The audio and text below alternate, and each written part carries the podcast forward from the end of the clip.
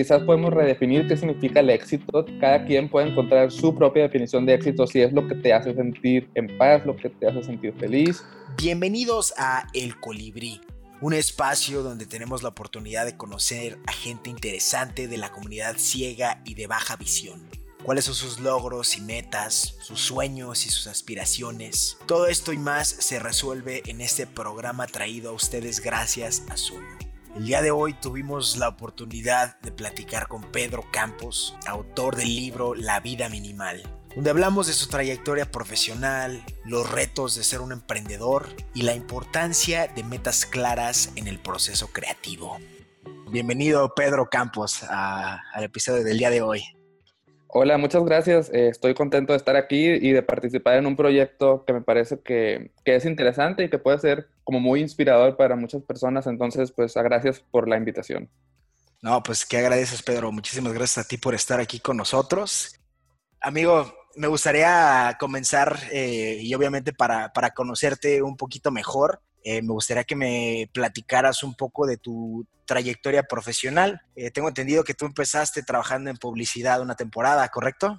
Sí, yo estudié mercadotecnia y desde que entré a la carrera yo tenía como esta inclinación hacia la parte creativa, entonces pues siempre me, hallé bien en el mundo creativo de, de, las agencias y de la publicidad, trabajé ahí más de 10 años y ya después de eso es cuando bueno, en los últimos años que estoy trabajando, que descubro este movimiento, este, estilo, este estilo de vida, esta filosofía llamada minimalismo, empiezo a aplicarla en mi vida, empiezo a informarme, empiezo a encontrar ciertas contradicciones entre el estilo de vida que yo promovía, porque ya había empezado a, escribir acerca de esto en mi blog y todo, pues me parecía como incongruente estar creando publicidad y vendiendo cosas que la gente no necesitaba y por otro lado, pues estar promoviendo un consumo consciente. Entonces decidí renunciar y de, alguna manera también yo ya tenía cierta inquietud de, de hacer otras cosas, de, de emprender algo más, más propio, entonces me independicé y empecé a, a darle a esto que, que se ha convertido en, un proyecto, me parece como muy bonito y me siento muy contento con, con, todo lo que ha pasado, el libro, el podcast, conferencias, cursos para empresas y pues eso es en lo que ando ahora. Excelente. Me gustaría entender, tú partiste de la publicidad hacia la parte de un estilo de vida minimalista por tus creencias, pero digo, ya tenías una carrera recorrida en publicidad, hasta cierto punto ya estabas cómodo eh, con tu estilo de vida. ¿Qué te hizo salir de esa, de esa zona de confort y decir, vamos a emprender un nuevo camino? Yo creo que, o sea, yo siempre me planteaba cuestionamientos en torno a la publicidad, porque por un lado, uno como creativo es un trabajo pues muy divertido y entretenido y viajas a, grabar comerciales y estás sacando ideas, entonces ese lado está bueno, pero no podía dejar de pensar en que, qué sentido tiene todo esto, o sea, la gente ni ve los anuncios ni compra por eso, es como demasiado complejo el tema de cómo la gente toma decisiones de compra y luego qué estamos vendiendo, realmente tiene un propósito vender esto.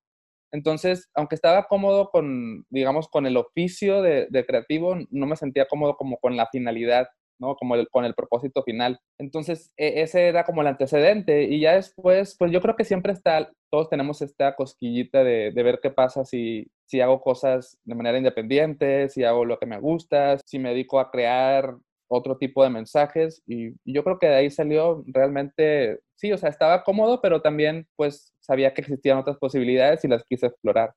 Excelente. Me gustaría entender, tú comenzaste con el blog, ¿correcto? Sí. Ok. ¿Cómo llegaste a tú decir, sabes qué? Hoy voy a empezar a escribir un libro. Bueno, el blog fue mi primer mi primera herramienta, ¿no? Porque pues me parece algo muy fácil de hacer. Creo que todos podemos abrir un blog, en menos de una hora ya podemos estar publicando algo en internet, ¿no? Entonces el blog me parecía muy cómodo. Y el libro, de hecho, de alguna manera también yo ya tenía la inquietud de escribir un libro de algo, ¿no? Porque, no sé, me gusta escribir, sentía que podría complementar mi escritura con el tema de ilustración y gráficas, entonces sabía que quería hacer algo así, pero no sabía el tema, entonces cuando me encuentro como tan apasionado con este tema y que está teniendo buena respuesta al blog, digo, bueno, esto es algo que hay que hacer. Además, también yo sentía que esta filosofía minimalista, vida ligera, etcétera, era algo de lo que no se hablaba tanto en español. Entonces yo decía, ¿cómo le hago que mi familia se entere de esto? ¿Cómo hago que esas personas que no hablan inglés y que no se van a meter a ver blogs en inglés eh, se enteren de esto? Entonces también sentía como un poco la, la, misión de decir, bueno, vamos a hablar de esto en el idioma que hablan las personas en México y, y ya fue lo que fue lo que también lo que me inspiró a escribir el libro. Recuerdo que compartiste una filosofía que me pareció muy interesante, que fue el ponerte una fecha límite de dos semanas para escribir el libro. ¿Me puedes compartir un poquito más de esa experiencia?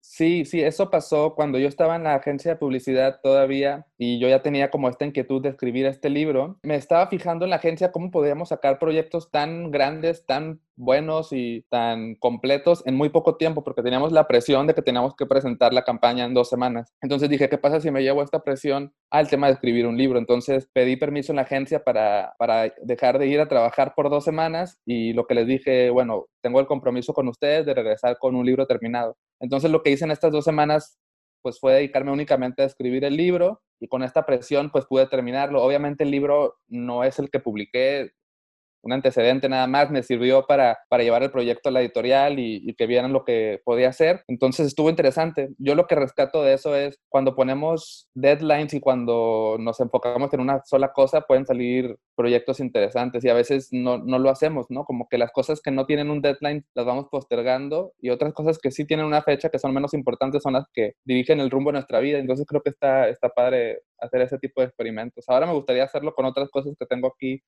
eh, planeando, quizás debería retomar esa, esa iniciativa.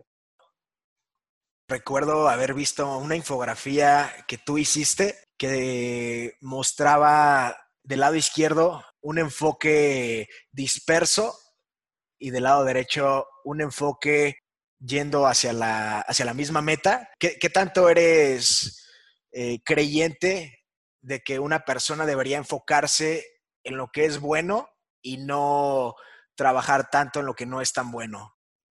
Mm, es que creo que ese es un tema como para discutirlo así con unas cervezas y, y, y una larga conversación, ¿no? Porque, pues no sé, me parece que en las dos cosas hay algo interesante. O sea, sí, capaz que eres muy bueno en algo, en la música, y le das a la música, la música, la música, y logras cosas interesantes, pero capaz que nunca exploraste la oportunidad de, no sé, de, de escribir teatro o de, ser maestro y resulta que ahí también había cosas interesantes, ¿no? Entonces está padre, pero también puedes decir, bueno, y si nunca te enfocas en una sola cosa, haces un montón, pero ninguna la haces bien.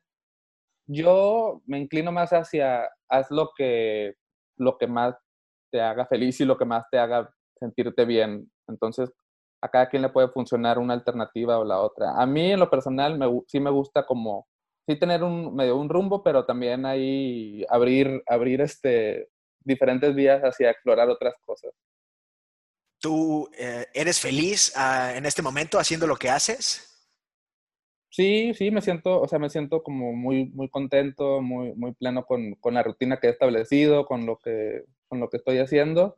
Digo, y aparte de mi filosofía y todo medio el autoconocimiento que, en el cual yo he trabajado, como, como listo o, o capaz de aceptar que puede que esto cambie y puede que ya no me haga feliz o puede que, este, no sé, haya un terremoto y se caiga en mi casa y tenga que hacer otras cosas. O sea, como muy abierto a, que si esto cambia, no tampoco va a alterar mi, mi, estado, ¿no? Digo, no sé, esto es lo que pienso, capaz que a la hora a la hora me vuelvo loco, pero, pero según yo me siento como muy, muy flexible en cuanto a, a que mi felicidad o mi plenitud no dependa de lo que estoy haciendo. Ok, bien. Hace algunos meses eh, tú compartiste en tus redes, a ti te habían diagnosticado retinosis pigmentaria. ¿Qué fue lo que te llevó a compartir esta parte personal de tu vida en tus redes? Creo que fue un, momento en el que estaba platicando con mi esposa y estaba como tratando de comparar si había progresado mi, mi, en la reducción de mi visión y como que dije, pues es que esto es un tema importante en mi vida y dije, ah, capaz que es buena idea como explicarlo, ¿no? Explicarlo a través de dibujos. Y incluso cuando dibujé esto, yo pensaba publicarlo en una cuenta que es más personal y dije, pues no está, no tiene nada de malo compartirlo en mi cuenta de la vida minimal. Entonces y siento que es buena idea como que compartir otras cosas y, funcionó muy bien en el sentido de que creo que a la audiencia le gusta también enterarse de cosas más personales de, de quienes estamos creando esto, ¿no? Y, me gustó, me gustó abrirme y compartirlo y además también creo que es una buena forma de, de dar a conocer una enfermedad que no, la gente no, no está muy consciente de que existe. Incluso de que es posible que haya personas que la tengan y no sepan. También eso me parece que es bueno, ¿no? Creo que fue muy importante lo que, lo que hiciste con ese post, que fue abrirte un poco más hacia tus seguidores, eh, para que obviamente te conocieran un poco más a, un nivel personal, eh, pero también tú fomentaste un poco crear conciencia sobre esta enfermedad. Sí, así es, porque, o sea, yo me acuerdo que cuando yo sentía que no veía bien de noche y recuerdo cuando yo tocaba en, un, en una banda, pues siempre los, los conciertos son como en lugares oscuros y yo batallaba muchísimo para conectar los cables y para acomodarme porque me sentía como muy inútil y, no sabía qué onda, entonces, y batallé mucho para llegar al diagnóstico porque como que incluso los mismos médicos no, no, no tienen muy en cuenta eso, entonces me parece que también es bueno que se sepa que, que existe esto, ¿no? Totalmente. Me gustaría preguntarte, ¿cambió tu perspectiva hacia la vida? ¿Cambiaron tus proyectos? ¿Cambiaron tus prioridades después de que tú te enteraste que tenías retinosis pigmentaria? Algunas cosas cambiaron y otras no. Yo pienso que las cosas que han cambiado van en función a, cuidarme, hacer lo posible por, que no progrese la, la enfermedad. Por ejemplo, yo antes nunca fui fumador, pero sí fumaba poquito, así como que, ah, pues agarraba ahí un cigarrito, ¿no? En, la fiesta. Y cuando me entero que fumar es algo que le puede hacer mucho daño a mi vista, o sea, completamente dejé, dejé de fumar. Por ejemplo, también procuro no estar tanto en, la pantalla porque esto pues, sé que, puede afectar también mi visión. Antes a veces no me importaba tanto salir con lentes oscuros eh, y también, o sea, como que ese tipo de hábitos, ¿no? Y por otro lado, también cuidarme a mí mismo, ya no manejo de noche. Cuando salgo de repente a, caminar así, que está oscuro, trato de ir acompañado o de ir súper lento o ir así con las manos por delante. De hecho, estoy pensando ya en también usar bastón porque mi, mi visión eh, donde sea más afectado es hacia abajo. Entonces, eh, me llevo un buen de golpes en las espinillas a veces con, con bancas o con banquetas muy altas. Pero fuera de eso, en cuanto a, a mi vida y a mi visión de cosas y a los proyectos que voy a hacer, etcétera, no realmente. Bien, ¿tú qué le dirías a las personas que tal vez estén pasando por esta situación o que recientemente fueron diagnosticados, personas con baja visión que tal vez se han detenido a emprender proyectos eh, por esta situación? Pues yo creo que siempre podemos usar este tipo de cosas que nos pasan como un, motor o un impulso, ¿no? Que, que, nos motivemos como para decir, voy a hacerlo a pesar de, pero también para tomarlo como una fuente de inspiración y capaz que tener esta baja visión o ceguera o, cualquier otro tipo de condición puede ser un vínculo para conectar con otras personas que pasan por ese tipo de problemas y, capaz que se puede enriquecer, quizás le podemos dar otro enfoque o quizás podemos dirigir nuestros esfuerzos a ayudar o a conectar con este tipo de personas. Sí, o sea, siempre he creído que, que al final los, las cosas por las que pasamos, si les podemos decir negativas, pues son una forma de conectar con otras personas. Vaya, o sea, gente que, historias hay muchas, ¿no? De gente que tiene cáncer y luego resulta que hace su asociación y sale adelante y este tipo de, de cosas creo que son, son buenísimas. Totalmente. ¿Cuáles son tus, tus objetivos a, a futuro? Creo que en este momento mi prioridad en relación a este tema va enfocada en informarme un poco más para, para, cuidarme. De hecho, a partir de esa publicación, mucha gente me escribió y me dijo, fíjate, yo estoy yendo a este centro, se están descubriendo estas cosas, se está estudiando acá, eh, salió que esto te ayuda, que esto no te ayuda. Entonces, creo que hay mucha información que yo no he revisado. En este momento el paso principal es informarme más y no descarto quizás en un futuro hacer algún un proyecto que ayude a concientizar acerca de esto. Tú has continuado con tus proyectos, la parte de objetivos siempre ha estado clara. ¿Tú te consideras un influencer? no sé, pero sí, o sea, sí entiendo que, que de alguna manera las cosas que hago pues están a la vista de las personas y tienen un impacto en los demás. Entonces, sí, soy, soy consciente de eso y pues voy a tratar de, seguir haciéndolo porque al final mi misión sí es contribuir de alguna manera al bienestar de quienes me rodean y de mi entorno. Tu contenido es eh, totalmente inspirador, tiene esas características. Creo que hace un gran impacto en las personas para tomar esas pequeñas acciones, esos pequeños cambios en la vida. ¿Tú qué le dirías a las personas que eh, tienen ceguera o baja visión y que están teniendo dificultades para obtener algún empleo, para emprender su camino? ¿Cuál, cuál sería tu, tu consejo?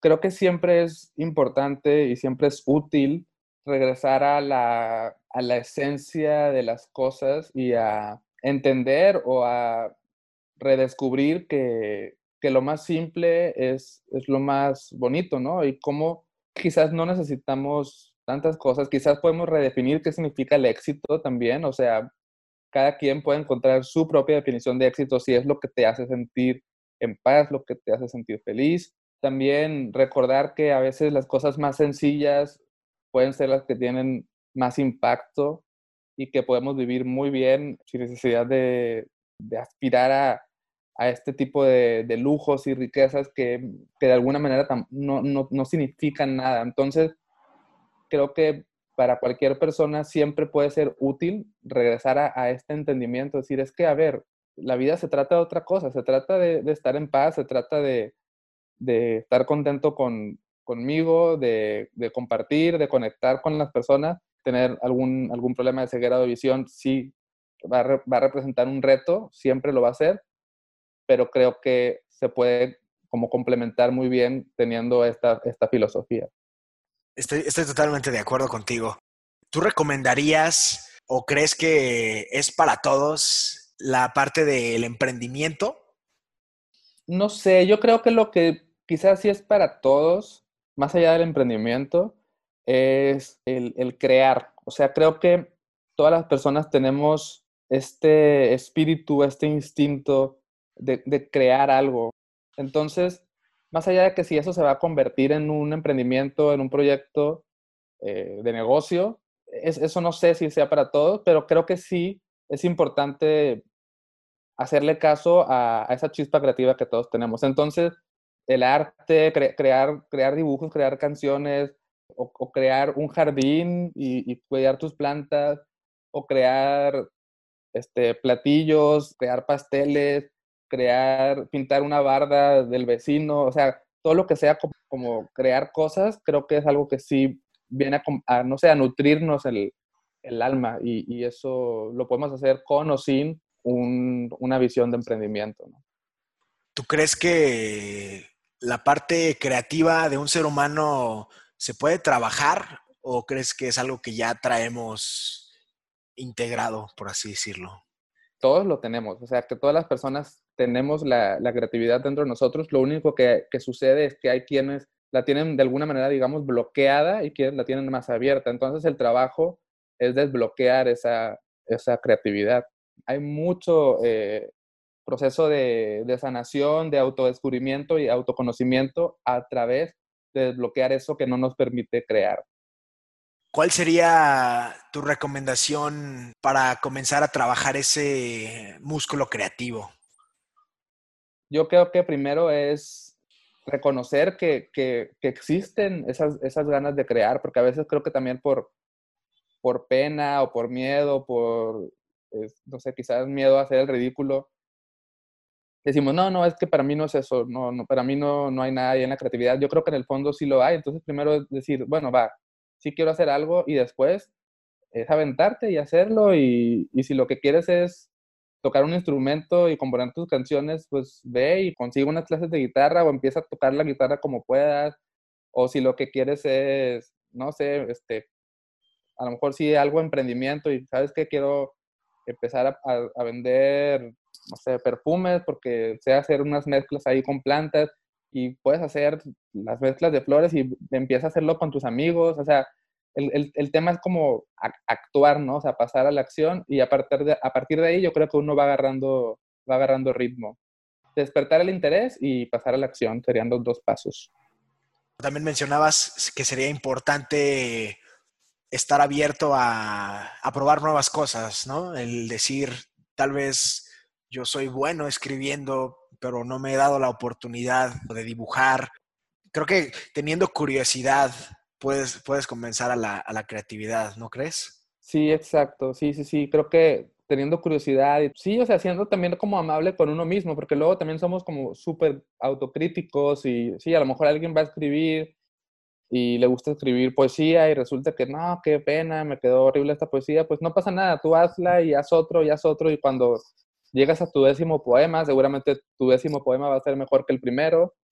O sea, no detenerte por esas críticas que, uno mismo hace hacia su trabajo. Muchas gracias a todos nuestros usuarios por mandarnos su retroalimentación de la Sunuban por correo y redes sociales. Les compartimos este testimonio de Cristina Luca en Massachusetts.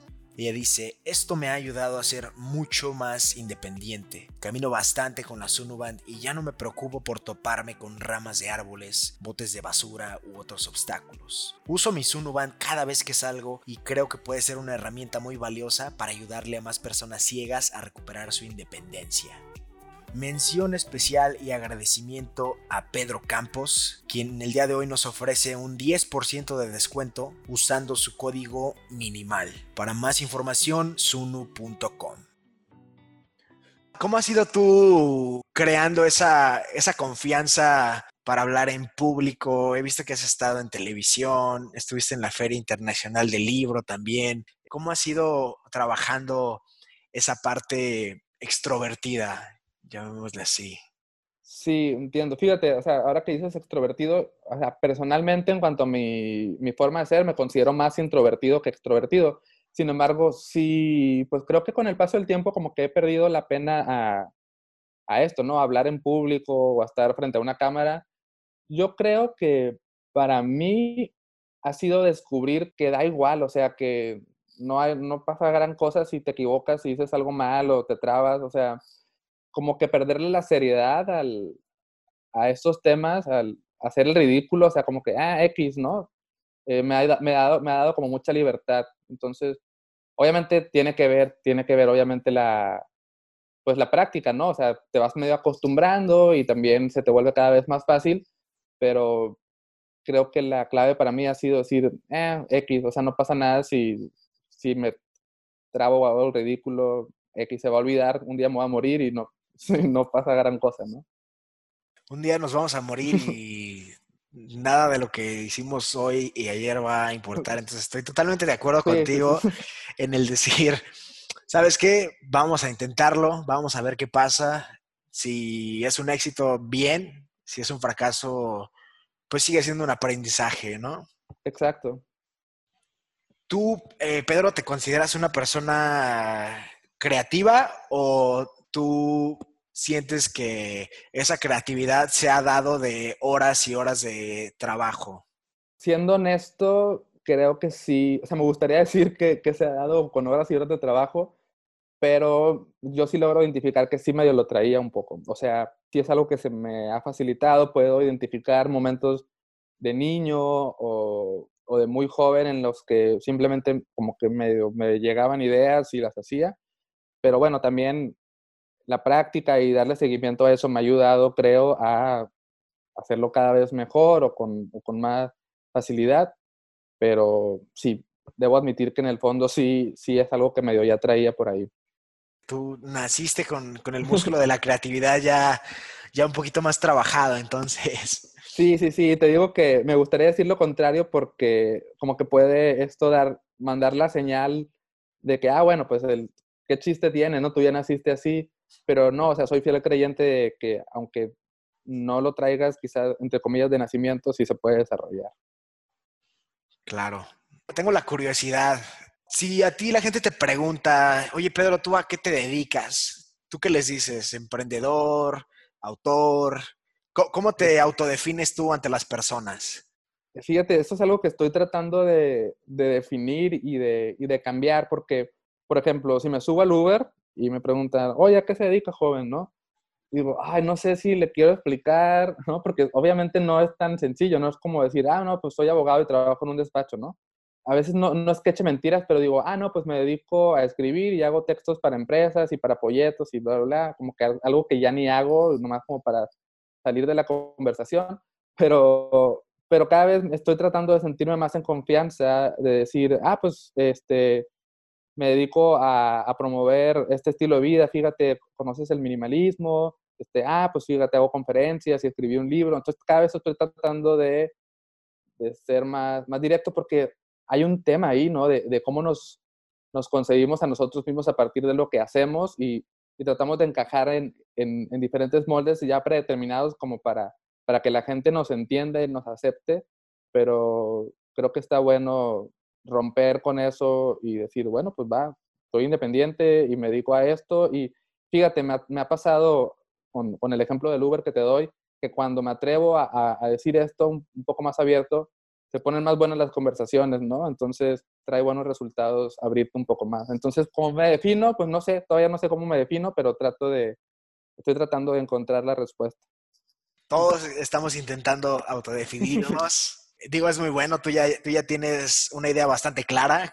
¿Cuál, ¿Cuál es tu parte favorita de tu trabajo, Pedro? Digo, la parte de escritura, la parte de, del diseño, no sé, hasta las, las charlas. ¿Cuál es, ¿Cuál es la parte favorita donde Pedro dice, yo aquí estoy como pez en el agua? Mira, donde yo más cómodo me siento, que tiene que ver con lo que te digo, que soy en esencia más introvertido, sí, yo me siento y disfruto más el, ¿no? El tener, estar aquí en el papel y escribiendo y dibujando y sacando las ideas, como, como todo el proceso creativo, pensar una idea hasta como ejecutarla es como que lo que más disfruto. Pero me doy cuenta que algo a lo que no es que le saque la vuelta, sino que se me olvida que está como mucho más interesante y más rico, es la conexión directa con las personas. O sea, como que no deja que detrás de la pantalla sí hay, hay, hay una comodidad, ¿no?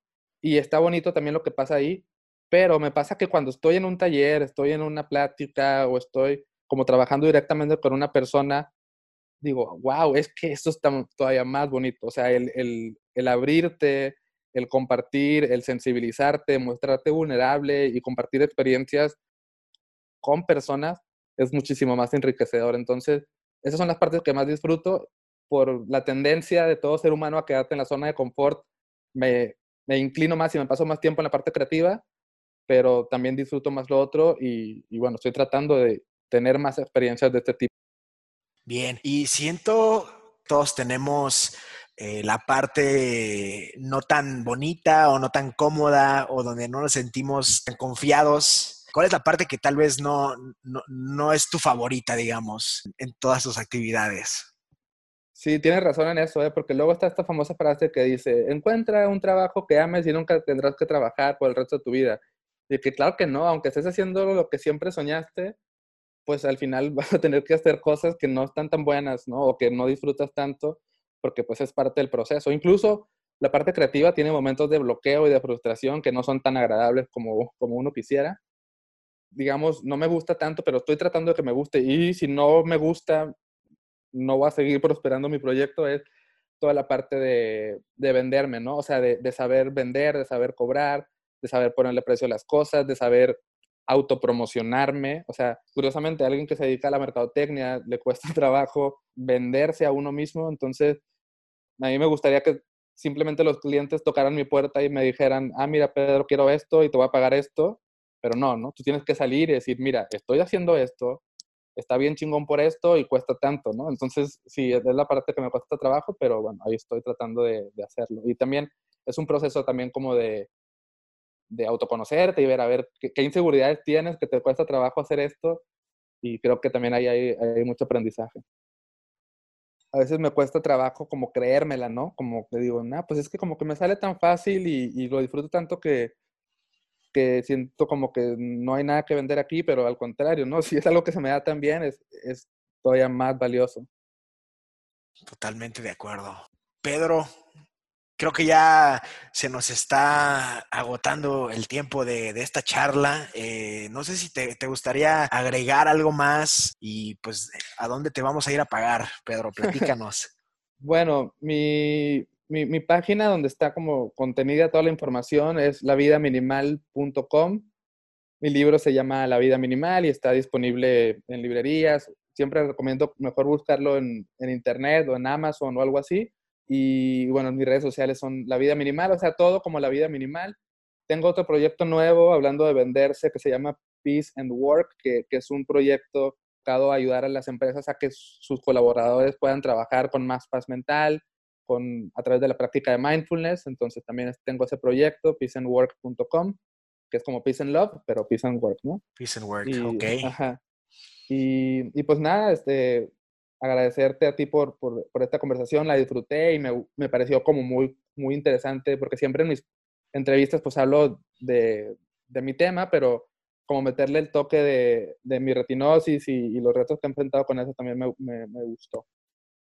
Venga, pues excelente, Pedro, muchísimas gracias. Qué bueno que te sentiste muy cómodo. Realmente sí, eh, la idea de esta charla era conocerte a ti eh, un poco más a nivel personal, sí llegué a encontrar varios, eh, varias entrevistas, pero se limitaban a nos platicaras solamente de qué se trata tu libro y cosas un poquito más técnicas, le vamos a llamar. Pero qué, bueno, qué bueno que te, qué, bueno que te gustó, Pedro. Pues tú eres el pionero en este, en este programa, en este podcast. También te lo, te lo quiero agradecer.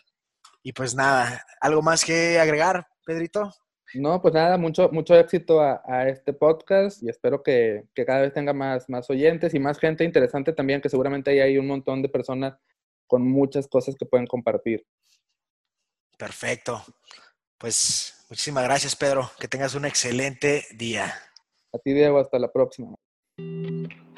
Este episodio fue traído a ustedes por la Sunu Band, la pulsera inteligente que ayuda a ciegos débiles visuales a navegar independientemente. Si quieres saber más, visítanos en sunu.com, s u n u.com y síguenos en redes sociales para más episodios de El Colibrí.